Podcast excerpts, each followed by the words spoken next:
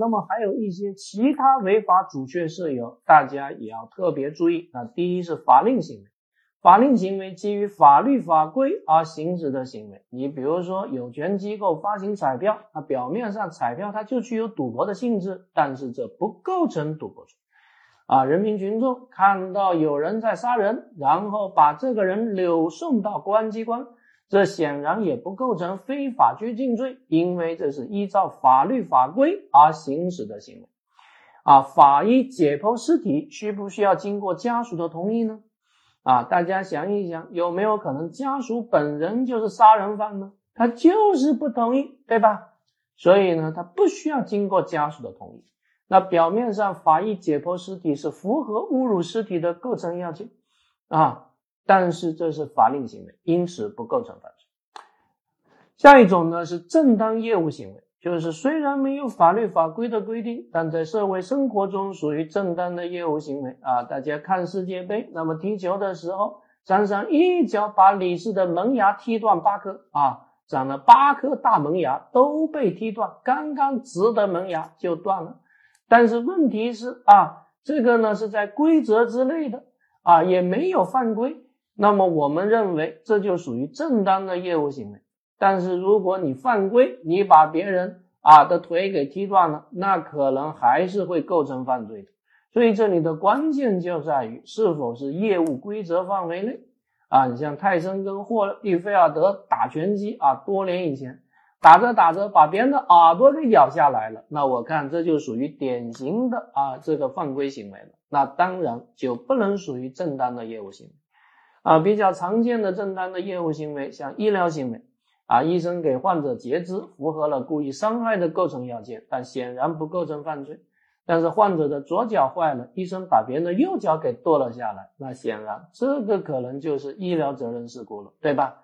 啊，或者他看到患者是他的情敌，所以他把两只脚全剁了，啊，那我看那就是故意犯罪了。啊，还有律师啊行为。那这也叫正当业务行为。有一年还考了一道特殊的题目，叫做杂技啊。其实我不太喜欢看这种杂技啊，因为我总是觉得杂技呢，似乎总是有把人当做工具的嫌疑啊。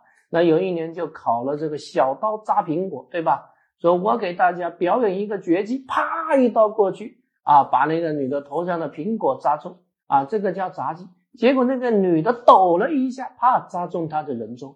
这是那一年的题目，问构不构成犯罪？答案呢给的是意外事件，因为呢杂技嘛，这种飞刀扎苹果在规则范围之内，那就不构成犯罪，除非你严重违背规则。今天喝了三斤白酒，说给大家表演一个绝活，来拿一块布蒙住我的眼睛，啪啪啪三刀过去啊，戳死了三个人啊，飞刀戳人还是戳苹果啊？苹果一个都没戳中，但是把三个人都戳中了，水平还是蛮高的。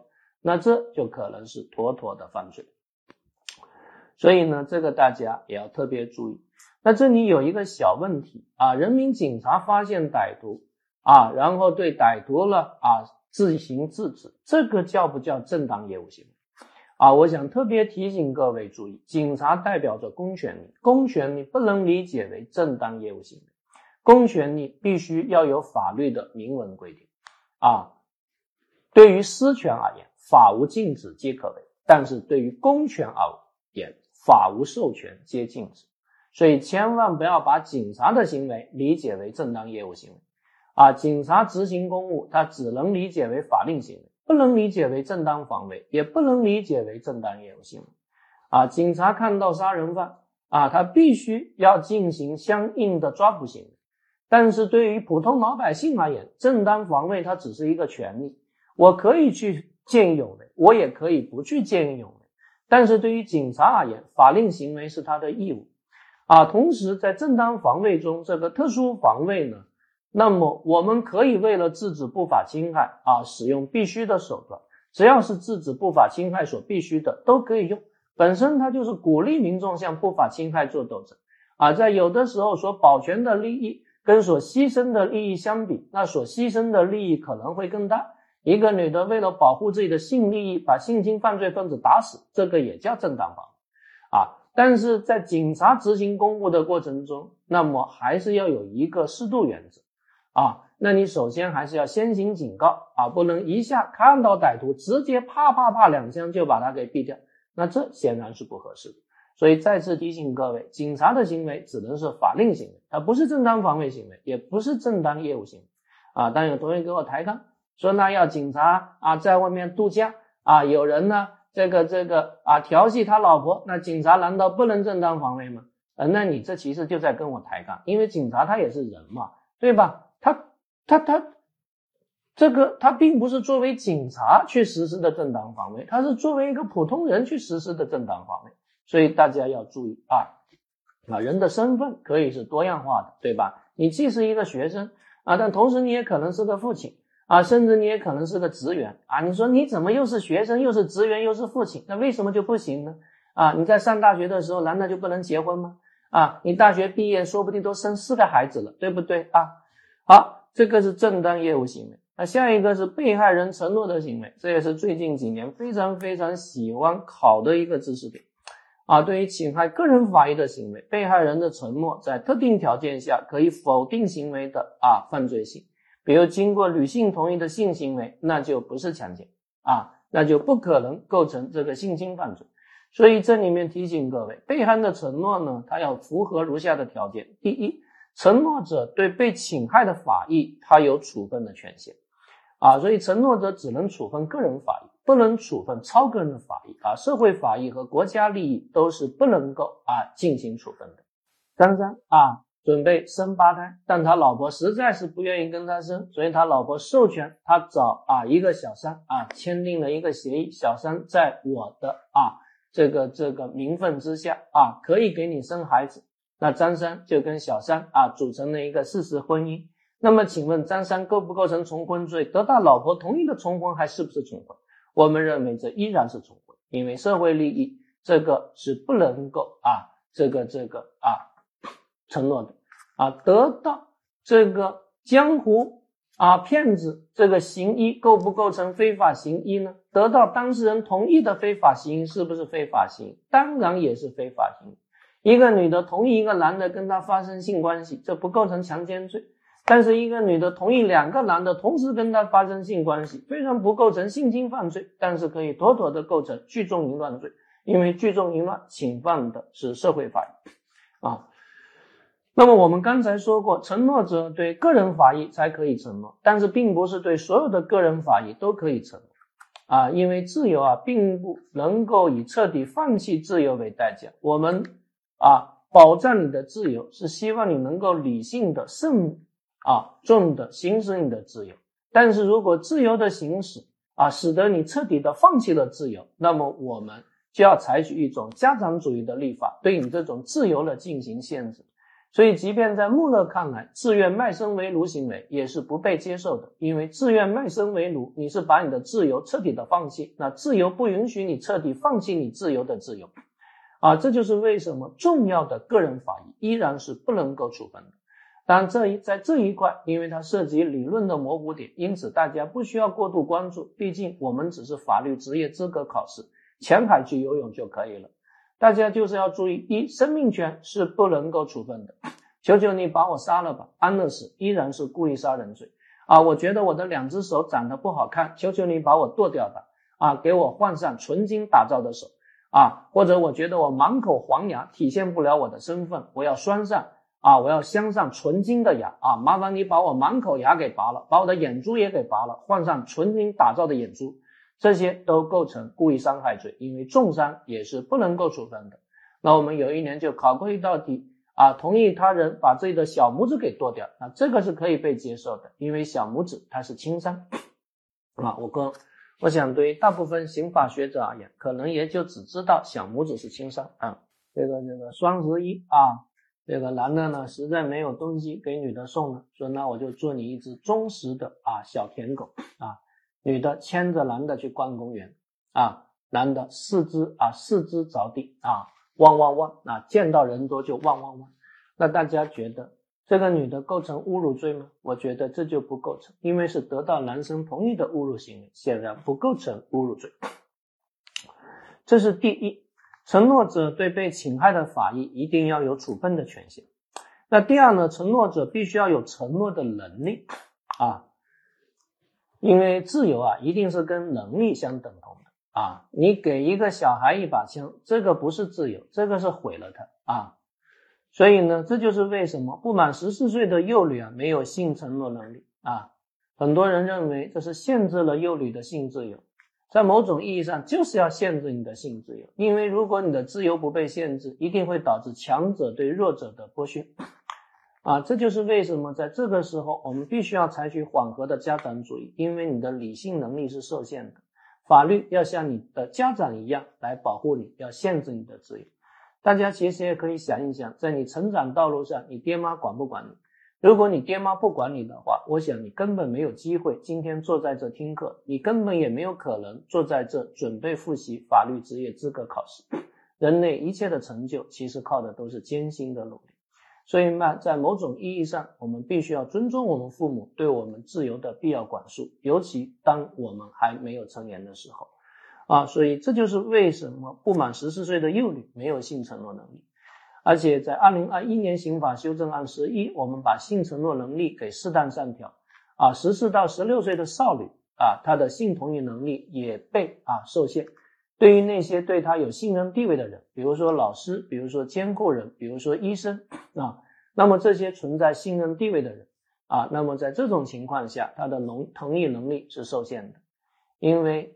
在当前的情况下啊，人的身体发育跟心理发育可能是不同步的啊，可能很多少女那身体发育成熟，但是心理并没有发育成熟，他们非常容易成为成年人性剥削的对象，尤其当这个成年男子对他有信任地位啊，是他的老师啊，是他的这个监护人，是他的啊教练。那么在这种情况下，打着自由恋爱的名义，其实就是一种赤裸裸的性剥削，所以法律必须要进行限制。啊，那么第三，承诺必须事先做出，啊，事后承诺呢是无效的。啊，如果事后承诺无效，啊，如果事后承诺有效，那国家的追诉权就会受到被害人啊意志的左右。张三跟李四啊发生的关系，啊，趁女的喝多了，啊，跟女的发生了关系。但是过了几天啊，又到了女生面前，跟女的长跪不起啊，而且决定啊赔十万块钱。女的一看会赔钱啊，就谅解了他。但是事实上啊，男的行为构不构成强奸罪呢？他其实还是构成啊这个强奸罪的，因为事后承诺是无效的啊，事后承诺是无效的。张三喝多了啊，看到一个女生窗户没有关，爬了进去，跟这个女的发生了关系。结果这女的那天也喝了点酒啊。醒来的时候，发现旁边躺着一个男的，吓坏了，准备大叫啊！正准备叫的时候，借着月光发现是张三，于是就没叫了，说怎么是你啊？吓我一跳，因为他还挺喜欢张三的啊。事后对张三说啊，以后你常来，还送给张三一根手镯。那么请问张三构不构成性侵犯罪呢？我们认为是构成啊，因为事后承诺是无效的。那第四，经承诺的行为啊，不能超越承诺的范围。我同意你把我左手小拇指给剁了，结果你把我右手小拇指给剁了，啊，我同意呢，啊，你把我的笔记本电脑给砸了，啊，结果呢，你把我的手机给砸了，把我的电视机给砸了，啊，那这就是妥妥的啊，故意毁坏财物罪，因为经承诺的行为不能超越承诺的范围。我同意你把我关在家啊，关十天，因为外面太危险啊，外面危机四伏。但是我承诺的极限就是十天，结果你给我啊关了二十天，那你就妥妥的非法拘禁罪啊。那问大家一个稍微诡异的题目，看看各位同学的水平啊。我同意你把我左手小拇指给剁了啊，啪，你把我右手小拇指给剁了啊，因为你听差了啊，你听成把左边的小拇指给剁了啊，那确实是我的左边是你的右边，我的右边是你的左边。啊，我的意思是你把我左边的小拇指给剁了啊，你听成是啊啊，让你把你左边啊的小拇指给剁了，于是你把我右手的小拇指给剁了啊，这该如何定性呢？啊，看看各位同学的水平啊，这很明显属于一种认识错误嘛啊，你觉得我同意你剁掉小拇指，其实我没有同意你，这其实叫做假想得到被害人承诺的行为。它跟假想避险啊，那个狼来了案，跟假想防卫啊，张大爷案还记得吧？道理是一样的。排除故意，有过失定过失，没有过失定意外事件。所以很明显，这是过失致人轻伤，但是过失导致轻伤不承担刑事责任，因此这不构成犯罪啊，因此这不构成犯罪。不知道同学们搞懂了没有啊？如果没有搞懂，你就对自己说不考不考，就是不考，因为太难了啊。但是我同意你把我的啊右手大拇指给剁了，结果你把我左手大拇指给剁了，构成什么罪呢？啊，这里首先第一点，大拇指是重伤，所以它根本就不能成。既然是不能承诺的话呢，那就不需要适用假想承诺的理念了啊，因为得到他人同意的，你同意他剁掉你左手大拇指。结果他真的也剁掉了你左手大拇指，那这也是妥妥的故意伤害罪了啊！结果他现在还剁错了，那不更是妥妥的故意伤害罪吗？啊，不知道大家搞懂了没有？好像是有一点难，但其实又不难啊！关键是需要去琢磨琢磨啊！大家去好好琢磨琢磨，你会发现其实一点都不难啊！这就是为什么啊，如果让我来出题，我真的可以保证大家得零分啊！所以呢，出难题不是你的水平啊。对于老师而言，要出难题真的是很容易的啊。你要是让我来出难题，我真的分分钟钟让你得零分啊。但是我们要出一道好题，出一道好题呢，它就是这个难度啊是要适中的啊。所以呢，作为讲课老师，有的时候我们不得不约束啊我们啊的这样的一个。讲课的东西啊，我们不能讲的太难，讲的太难的时候，感觉有的时候只是在炫耀自己的水平啊，因为大家毕竟只是参加法律职业资格考试，我们只是在潜水期教大家啊蛙泳，必要的时候狗刨也可以游到对岸就 OK 了。那第五，承诺必须是承诺者真实意思表示，强迫下的承诺是无效的。所以强迫下的承诺无效啊！我觉得你的手机不错，说你把手机给我吧。对方说我凭什么给你？我说你给不给？不给我，我把你的头给揪下来。那你没办法给了我，那难道这种承诺有效吗？肯定无效，这是妥妥的抢劫啊！但关键是欺骗下的承诺也是无效的啊！那骗子把你的钱给骗走了，你总不能说这个承诺是有效的，那这是构成诈骗罪。但是这个世界上充满着诡诈。啊，其实，在很大程度上，人类对于骗子的打击最早是不打击的，因为最早只打击盗窃行为。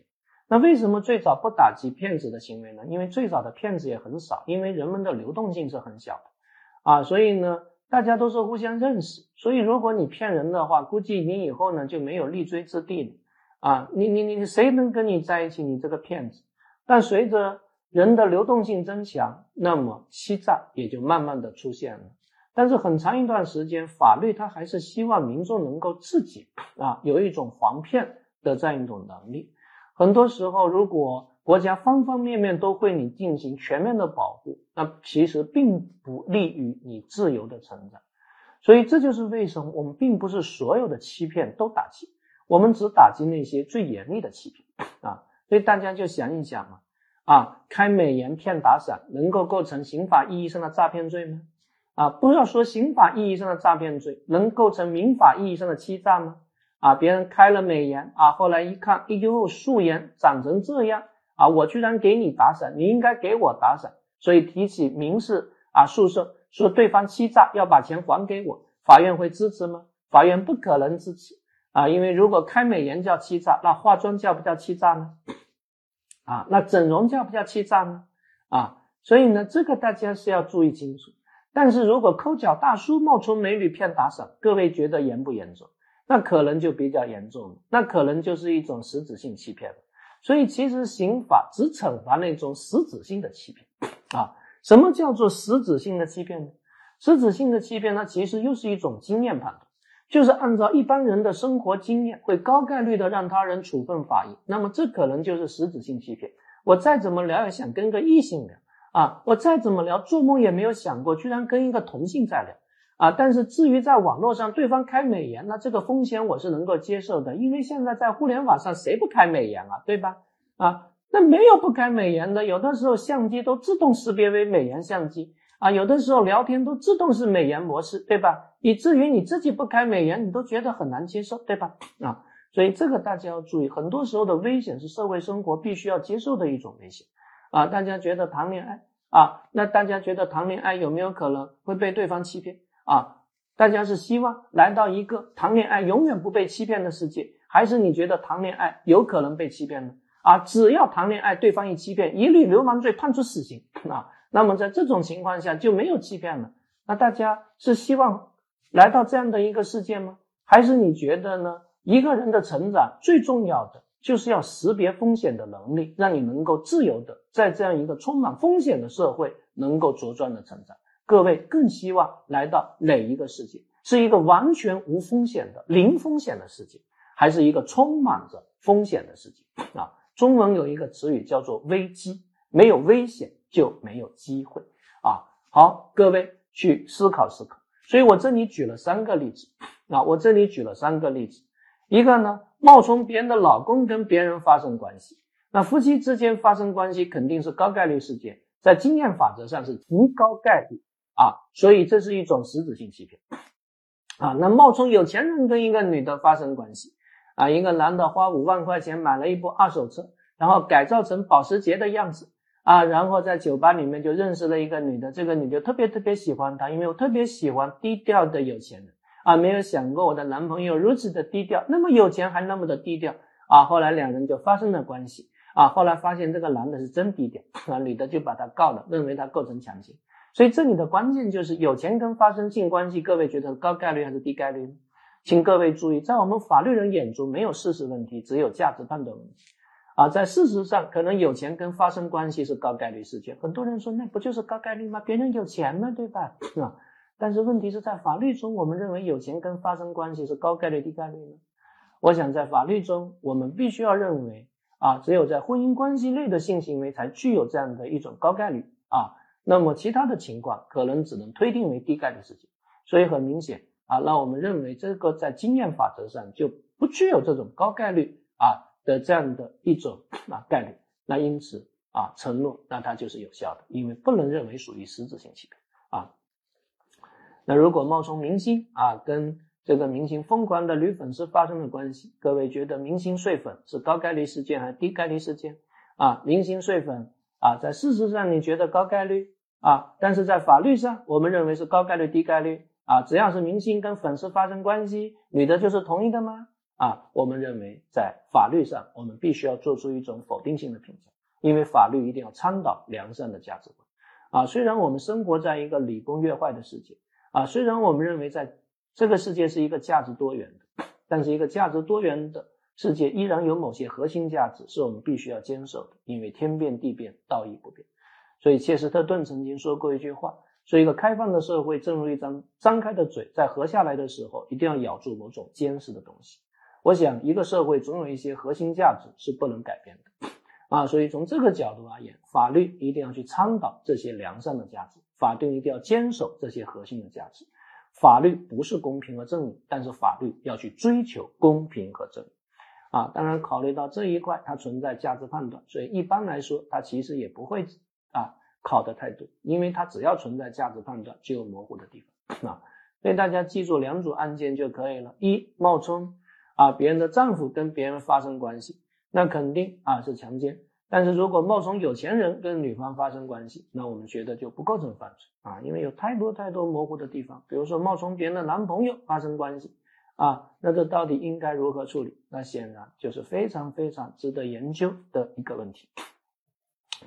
好，同时呢，各位还要注意到，如果行为人没有意识到承诺人出现认识错误，那其实也不影响承诺的有效性啊。所以呢，法考就曾经考过啊，张三啊，这个这个以为自己的汗血宝马八百八十万买的汗血宝马得了致命的疾病啊，所以要求兽医李氏对这个汗血宝马进行安乐死啊，但其实市面上呢已经有治这个病的药。啊，所以呢，兽医呢严格按照张三的要求，把这个宝马给干掉了。啊，那问这构成犯罪吗？其实你这用常识就可以判断，这当然不构成犯罪，因为他出现的认识错误啊。所以这里面有很多很多相应的例子啊。当然呢，这是某一年的一道真题，那你就会发现我们的题目啊，其实考的是非常非常非常的温和。啊，稍微复杂一点，那可能题目的难度就会变得加大。比如我是兽医，啊，现在你牵着你八百八十万的汗血宝马，啊，说这个马得了严重的疾病，啊，让我对他实施安乐死，啊，其实我一眼就发现他的病是比较重，但是现在市面上已经有治这种病的药，只要花八十八块钱就可以把这个病给治好。但是我就是不告诉你，我凭什么要告诉你？你平常又不尊重我，你平常啊骑着这个八百八十八万的马，就瞧不起我开的车啊。那么在这种情况下，我为什么要告诉你啊？于是我就是不告诉你啊啊！你说让我把你马搞死，我就把你马搞死啊！我就给你的马注射了一针八块钱的毒剂，把它搞死。那请问我构不构成故意毁坏财物罪呢？就是我知道你陷入认识错误了，但是我故意不告诉你，请问这构成犯罪吗？啊，那这其实就进入到一个非常非常啊值得讨论的问题，就是很多时候我知道对方陷入认错，但是我利用他的认识错误，我是否？构成犯罪。我们这个社会本身就是一个危机四伏的社会，就是一个充满诡诈的世界。在做生意的过程中，经常有可能尔虞我诈啊。虽然在道德生活中，我们鼓励大家要良善，但是法律其实是对人最低的一种道德要求啊。所以大家可以去思考一下啊。那这就是为什么法考出的题目啊，真的是出的非常的温和。稍微有一点有争议的题目呢，其实都不出啊。我是一个画店的老板，现在我儿子三岁，画的一幅涂鸦，我放在画廊上，结果张三兴冲冲的跑过来，看到这张画，非常兴奋的小声的对我说：“这是毕加索的早期作品吧？”我没有回答，结果他摇了摇头，可能不是毕加索的。感觉像莫奈的早期作品，要不一百万卖给我？我说，既然你要，那当然是可以的嘛，交个朋友嘛。于是我一百万把儿子三岁的涂鸦卖给了你，请问我构成诈骗罪吗？啊，这个其实真的就非常值得研究啊。有一年我们考试呢，就出了一道类似的题目，所以像那年的真题啊，它其实。就是害怕呢，大家在深海去淹死，所以他特别加了一个细节啊，也就是店主啊发现对方上当，补了一刀啊。张三来我这买画，看到我儿子三岁啊画的涂鸦，以为是毕加索早期作品，然后说这是毕加索早期作品吗？店主说对对对对对，就是毕加索早期作品，你看一看，你看看。这个有毕加索亲笔的签名，补了这一刀。那既然补了这一刀，这叫不叫妥妥的诈骗呢？这当然就妥妥的诈骗，因为你补了一刀，你已经变成了积极的作为啊，是一种典型的虚构事实，所以答案认为是诈骗。但是如果没有补这一刀，那单纯的利用他人的认识错误来谋取利益，是否构成诈骗？那这个就是不好说的。因为这其实还是取决于你的立场是一种自由主义的立场，还是你的立场是一种家长主义的立场。如果是一种自由主义的立场，那你就必须要接受三界的尔虞我诈啊；如果是一种家长主义的立场，那我们就是希望这个三界是朗朗乾坤，没有任何的诡诈，没有任何的欺诈，一切的这种阴谋诡计都要用法律的手段给它荡平。把这些危险都给你连根铲除，但是请各位注意，当危险没有了，那也许机会也就没有了，因为危机危机嘛，危险和机遇总是同时存在的。但是各位同学再来思考一个问题啊，那张三呢？这个这个住酒店。啊，不记得自己的房间号了。各位有没有这种情况？像我现在感觉自己的记性就下降了，经常记不住自己的房间号，但是我可能能够记住自己的楼层。我的楼层是七层，啊。那有一次呢，我到了七层，我就记不住自己房间号了。那记不住自己房间号怎么办？我的办法通常是拿着房卡挨个刷啊，刷到哪一个，那肯定就是我的房间。结果有一次我刷了一层，发现都没有打开。后来我发现我记错方向了啊，我甚至连一号楼和二号楼都搞错了啊，别人还以为我是个小偷。所以这一次张三住酒店，他知道他是七楼，但他记不住房间号，他就挨个刷刷刷刷刷，结果在七七七七七七号刷开了。他一进去发现不对劲，床上躺着个女的，结果这个女的也搞错了，以为张三是她男朋友，所以张三也发现女的搞错了，于是就将计就计，跟这女的发生了关系。那这显然也是利用了对方的认识错误，各位的直觉。认为张三构不构成性侵？我相信大家的直觉都会认为构成性侵。啊，我始终认为学习是一种回忆，所以法律问题它很多时候都是用常识来进行判断，因为所有的理论是不能违背我们的常识，我们与生俱啊来的这个道德直觉就是我们的一种回忆。所以，为什么人人有对公平和正义的期待？因为对公平和正义的期待是我们的出厂设置。那各位同学按的直觉来说，张三构不构成性侵犯罪？我觉得张三是构成。但是在刚才那个案件中，在那个名画案中，大家觉得张三构不构成诈骗呢？可能这个时候你的直觉似乎就无法得出那么清晰的结论啊。所以我个人的一个基本看法，我显然是一种折中立场。在自由主义和家长主义中寻找一种折中。我认为，如果是重大的法益，像这种性利益，像这种身体利益，这个属于重大的人身法益，那么法律是不能容忍啊别人利用你的重大错误。但是至于那种毕加索案的这种财产利益，那么对于这种错误，可能只是一种小错误。那么我们的人呢，总是要在各种小错误中才能够成长。法律不能把这些错误全都给你拔掉，如果拔掉，有可能对你而言就是拔苗助长，因为你根本就没有学习的机会。我们正是在各种风险中、各种错误做丛林中走过，我们才能成长成一个独立的、自由的、有主见的、理性的人。当然，这只是我个人的一种看法。但是这种题目从来就没有考过。那如果各位想去继续去思考，可以在这方面去做做论文啊。我个人认为，对于重大的法律，对于这种重大错误的认识错误，如果利用的话，这个是可以追究刑事责任的。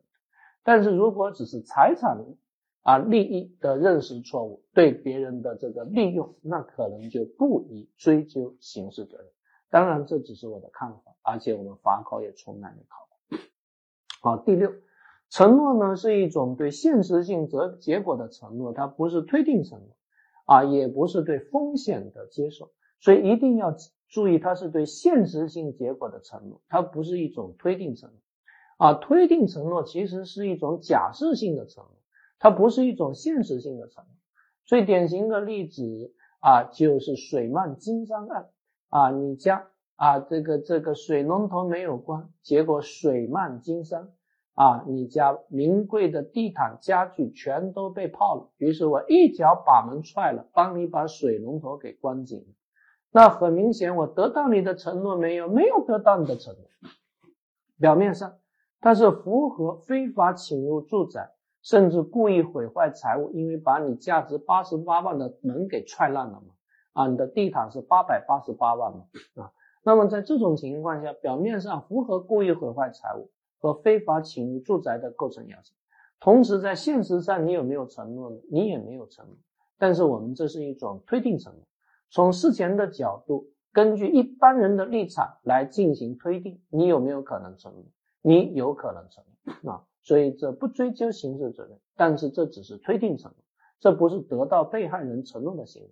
注意看到下面，推定承诺呢，它也是一种违法阻却使用，正如紧急避险是一种违法阻却使用，但是紧急避险并不是正当防卫，推定承诺是一种违法主权事由，但推定承诺不是得到被害人承诺，这个大家是要特别特别注意的啊。当然，如果存在无法推定的情况，比如说门上啊写着一张纸，在任何情况下都禁止入内，含台风、海啸、水泡，我说这哥们有病，一把把纸撕掉，把门踹开，那这叫推定承诺吗？这不叫啊，那这就有可能构成故意毁坏财物罪和非法侵入住宅罪。但是法律问题有的时候是非常非常的复杂啊，比如说你家的瓦斯没有关，那整个楼层都闻到了这个瓦斯味，我一脚把门踹开啊，虽然你那个门上写着一个条禁止入内，但是我还是一脚把门踹开，那这我构成犯罪吗？我看这不构成犯罪，但是理由它不是推定承诺，也不是得到被害人承诺，它是啥呢？它是紧急避险啊，紧急避险，所以大家要注意判断。还请各位一定要注意，得到被害人承诺是一种现实性结果的承诺，不是一种对风险的接受。我们生活在这样一个危机四伏的世界啊，有很多很多的风险。我们接受风险，并不代表着我们对结果的认同啊。这个世界有很多很多的病毒，那你生活在这个世界，你就有可能会被病毒侵袭，但并不意味着你接受了生病这个结果啊。所以这里面大家一定要注意区分。啊，一个女的晚上同意和一个男生去她啊房间里面啊，去去去去他房间里面去吃饭，这并不代表着女的啊同意跟这男的发生关系。那对于很多男生而言，他可能就有这样的一种想法：只要女的晚上同意到我家去吃饭，同意和我喝酒，就就意味着要同意跟我啊发生性关系。那这完全是一种错误的偏见。啊，因为别人同意到你的房间里面，充其量只是对发生性关系危险的一种接受，但并不代表着对结果的一种认可。如果你跟对方发生了关系啊，那么无视对方语言上的拒绝，认为说不不就是一种半推半就吗？那在这种情况下，你就必须要为你的偏见来付出代价。所以大家一定要注意危险的接受。跟得到被害人承诺是两个不同性质的问题啊。两个人互相斗殴，结果两个人都被打成了轻伤，两个人都被带到了警察局，结果两个人对警察普法说：“兄弟，难道你不知道吗？得到被害人承诺的轻伤是不构成犯罪的。”那警察同志对他说：“难道你不知道危险的接受和得到被害人承诺是两个不同的概念吗？你们两人打架，充其量只是对轻伤危险的接受。”而并不代表着对青山结果的承诺，所以这个警察的水平是相当高的。我相信可能听过我们的课。好，这个叫推定承诺。那最后一个呢是自救行为。自救行为呢是法益受到侵害的时候，依靠公权力救济不太可能或明显难以恢复的情况下呢，可以依靠自己的力量来救济法益。啊，我的摩托车被偷了，结果第二天我在张三家发现了我的摩托车，这个时候我可以选择报警。但是其实选择报警可能来不及了，因为可能张三马上就会把摩托车骑走，所以这个时候我自己把摩托车骑走，这就是一种典型的自救行为。一般来说啊，自救行为通常呢都发生在财产犯罪中啊，而且这个自救的手段呢要具有适当性。那有一年就曾经考过老刘拉破车案啊，张三买了一部豪车，结果开了几次就坏了，送到 4S 店修了几次啊，每次。啊，都没有修好，所以张三非常生气，请了一个农民工牵着两头牛，用两头牛牵着啊这个车围着 4S 店逛了一圈，叫做老刘拉破车。那么请问张三构不构成故意毁坏商业信誉罪呢？我们认为不构成，这只是一种自救行为啊。那么在很多时候，那么当公权力救济不太可能或明显难以恢复的情况下，你靠自己。的力量来救济法益，我们觉得啊是可行的，但是呢不能过度啊。什么叫过度啊？我的车被李四的车给挡了啊，我非常的生气，我直接找了一个大吊车，把李四的车给吊了起来，然后扔到了河里面啊。那这个好像曾经发生过啊，这个表面上是一种自救，但是大家觉得这个手段是不是就有一点过度了呢？因为手段跟目的是要匹配的，我们不能够为达目的不择手段啊！所以我始终记得马丁路德金说过的一段话，他说，手段代表着正在形成中的正义和正在实现中的理想。人无法通过不正义的手段去实现正义的目标，因为手段是种子，而目的是树。希望各位学习法的朋友把这句话放在你的心中。我们绝对不能为达目的不择手段，所以自救也需要具有一个适度性。啊，看看各位同学的水平，再来考各位一个稍微稍微深海区一点的题目。啊，我的摩托车被偷了，第二天在张三家发现了我的摩托车，我欣喜若狂，骑着摩托车就跑了。回到家发现，哎，搞错了，好像不是我的摩托车，我于是把摩托车又给卖掉了。请问我构成什么罪？啊，大家觉得构成啥罪啊？构成盗窃罪吗？显然是不构成，因为盗窃罪必须要以非法占有为目的。我在拿摩托车的时候，我以为是我的摩托车，显然这不叫盗窃，这其实属于一种假想自救，因为我以为是我的摩托车，但其实不是我的摩托车啊，这跟假想避险、假想防卫、假想得到被害人承诺一样，叫做假想的自当正当化。所以排除故意，有过失定过失，没有过失定意外事件。那过失是不构成盗窃的，所以前面拿摩托车的行为是不构成犯罪的。但是后面你又把别人的摩托车给卖掉了，这属于占有变成了所有，属于什么呢？属于侵占行为，直接构成侵占罪就够了啊！如果这个题目你能够做对，那证明你的水平也是相当相当相当之高了。我觉得你已经没有必要再上课了，因为你的水平足够通过法考。如果这个题目没有做对，啊，那你也是有可能通过的，因为这个题目出的太难，它属于深海区的题目，你对自己说不考就可以了啊。好，我们第五章就给大家讲完了啊。那我们违法主确就给大家讲完了，第二个台阶我们就已经完美的上去了。